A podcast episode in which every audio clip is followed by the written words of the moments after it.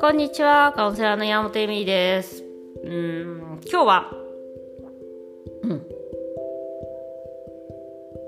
何話そうかと思ったんですけど、ああ、これね、15歳、避妊問題ですね。あの私の娘の同級生のお母さんたちママ友たちなんでママ友でやっぱり娘がセックスを始めるらしいんですもうそろそろ。で、まあ、それは人それぞれなんですけど、まあ、彼女の娘は結構早くて1415歳から始めてたらしいですね。でまあコンドームもやっぱりあの進めるんですけどそれだけじゃなくてえっとだんだんだんだんやっぱ1年も付き合ってるからその使わなくていいんじゃないかみたいな話になって使ってなくてまあベスベッサリとかそういうものその自分のピルを使うとかそういう話をしているわけです。15歳で娘さんでピルかうーんうん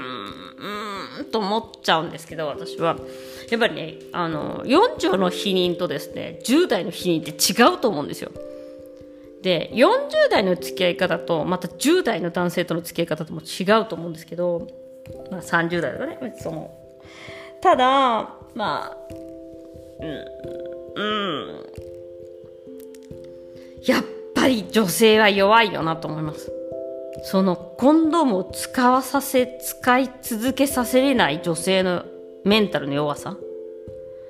感じないとか気持ちよくないとか。もうそんないやでもそれによって女性は危険にさらされたりとかするわけででも1年付き合うなんかその長いこと付き合ってるからじゃあ私たちの体を犠牲にしなきゃいけないのか女性の体を犠牲にしなきゃいけないのかってちょっと違う気がするんですよね。でなおかつ妊娠したら嫌な思いをするのは女性だけでそのまあ病院に行ったりとかもそうだしおろすにしろ育てるにしろ自分私たちの責任になっちゃうんですよね。でもやっぱり今の時代でもそのそこを強く言えない女性の姿っていうのが見えてきてなんかこんなにフェミニストとかって言って私一生懸命みんなに話してんのにそのね、まあリアルでも私結構わわ言ってるんですけど、それでもダメかと思うと結構、そのお母さんたちでもやっぱりでも1年付き合ってるから、みたいな。それってみたいな感じでですね。自分の体は自分、女性しか守れないんですよ。で、それを認めてくれない男性と付き合ってる価値ってあるのかなっていうか、その男性と結婚するまで行くわけ、まあもう申し訳ないけど行くわけないっていう言い方はしちゃいけないけど、結婚したとしてもですね、あ、うん、コンドームさえもちゃんとつけてくれない相手と、付き合い続ける必要が10代にあるのかなってすごく思っちゃうんですよね。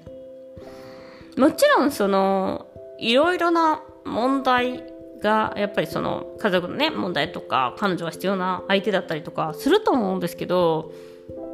その部分はきちんとした方がいいんじゃないか。いうかやっぱり女性ってそういう意味ではまあプロポーズを待つし、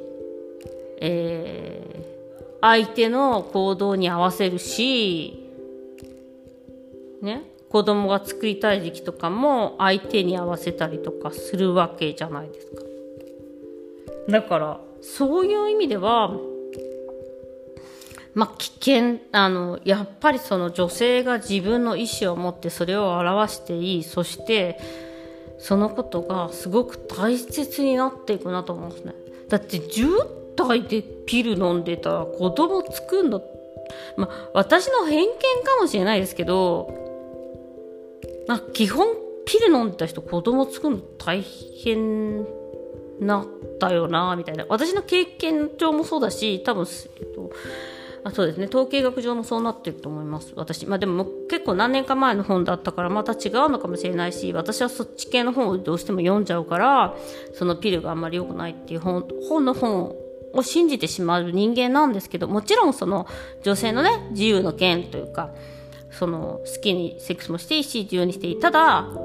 それが、ピルを使う理由が、男性がコンドームを使わなくてもいいっていう理由だとしたら、やっぱりそれは違うんじゃないかなってすごい思っていて、で、結構怒ってるお母さんとかいるんですよ。なんか私が妊娠、あ、子供を産んだ後すぐに、えっと、まあ、私はピルを飲まなきゃいけなかったのよみたいな話をしてると、どうしてその時にちゃんと男性にコンドームを使うとか、不妊、その、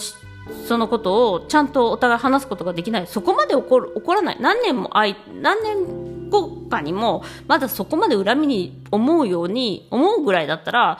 ちゃんと嫌われてもいいから、あの、私はこういうことしたくないっていうこと。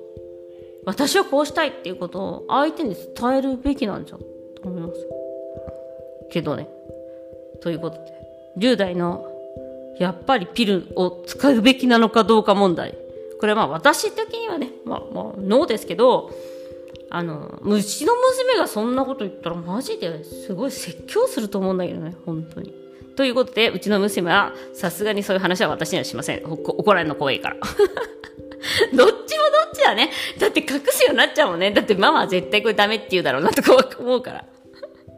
ということで、あの、ピル問題についてお話ししました。えー、ご視聴ありがとうございます。